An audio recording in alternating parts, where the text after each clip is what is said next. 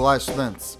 Sou o professor Marco Nunes e este podcast é uma revisão rápida do Nerd Cursos Biologia sobre as funções dos lisossomos. Os lisossomos são bolsas membranosas esféricas formadas a partir do complexo de Golgi, que possuem em seu interior enzimas hidrolíticas que realizam processos relacionados com a digestão intracelular. A digestão realizada pelos lisossomos é classificada em três tipos: a heterofagia, a autólise e a autofagia. Na heterofagia, são digeridos materiais externos às células, como algas e bactérias, que foram fagocitadas por uma ameba, ou partículas estranhas ao corpo, fagocitadas por alguns tipos de leucócitos do sistema imunológico.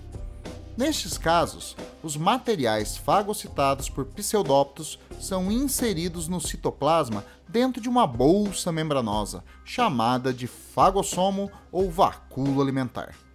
No citoplasma, ocorre a fusão do fagossomo com o lisossomo primário em uma só estrutura chamada de lisossomo secundário ou vacúolo digestivo vou deixar bem claro para vocês a diferença entre essas três estruturas. O lisossomo primário armazena enzimas hidrolíticas inativas.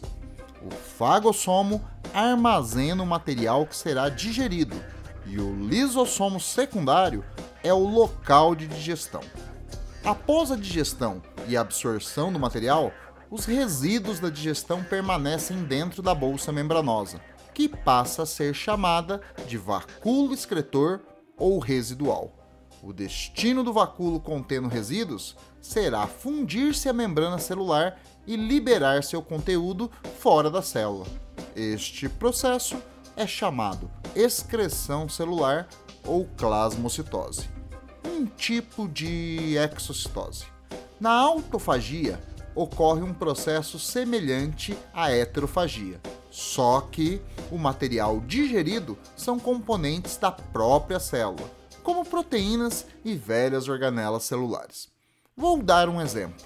Quando uma mitocôndria está velha, produzindo pouca energia, ela é envolvida por membranas do retículo endoplasmático, formando uma bolsa membranosa chamada vacúolo autofágico. Então, os lisossomos primários unem-se a este vacúolo, formando um lisossomo secundário, também chamado de vacúolo digestivo, degradando a organela defeituosa e enviando seus componentes para o citosol para serem reutilizados. Portanto, a autofagia pode ser considerado um tipo de mecanismo de reciclagem celular, que é positivo para a vida celular. E por último, a autólise, um processo coordenado onde múltiplos lisossomos entram em atividade ao mesmo tempo, degradando todos os componentes celulares, provocando a morte celular.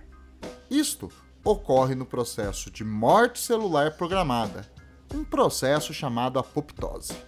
A autólise também explica o processo de reabsorção da cauda dos girinos durante a metamorfose dos sapos e os mecanismos de alta amputação da cauda de lagartixas e das garras dos caranguejos. Bom, é isto aí. Continue firme nas revisões e bom estudo!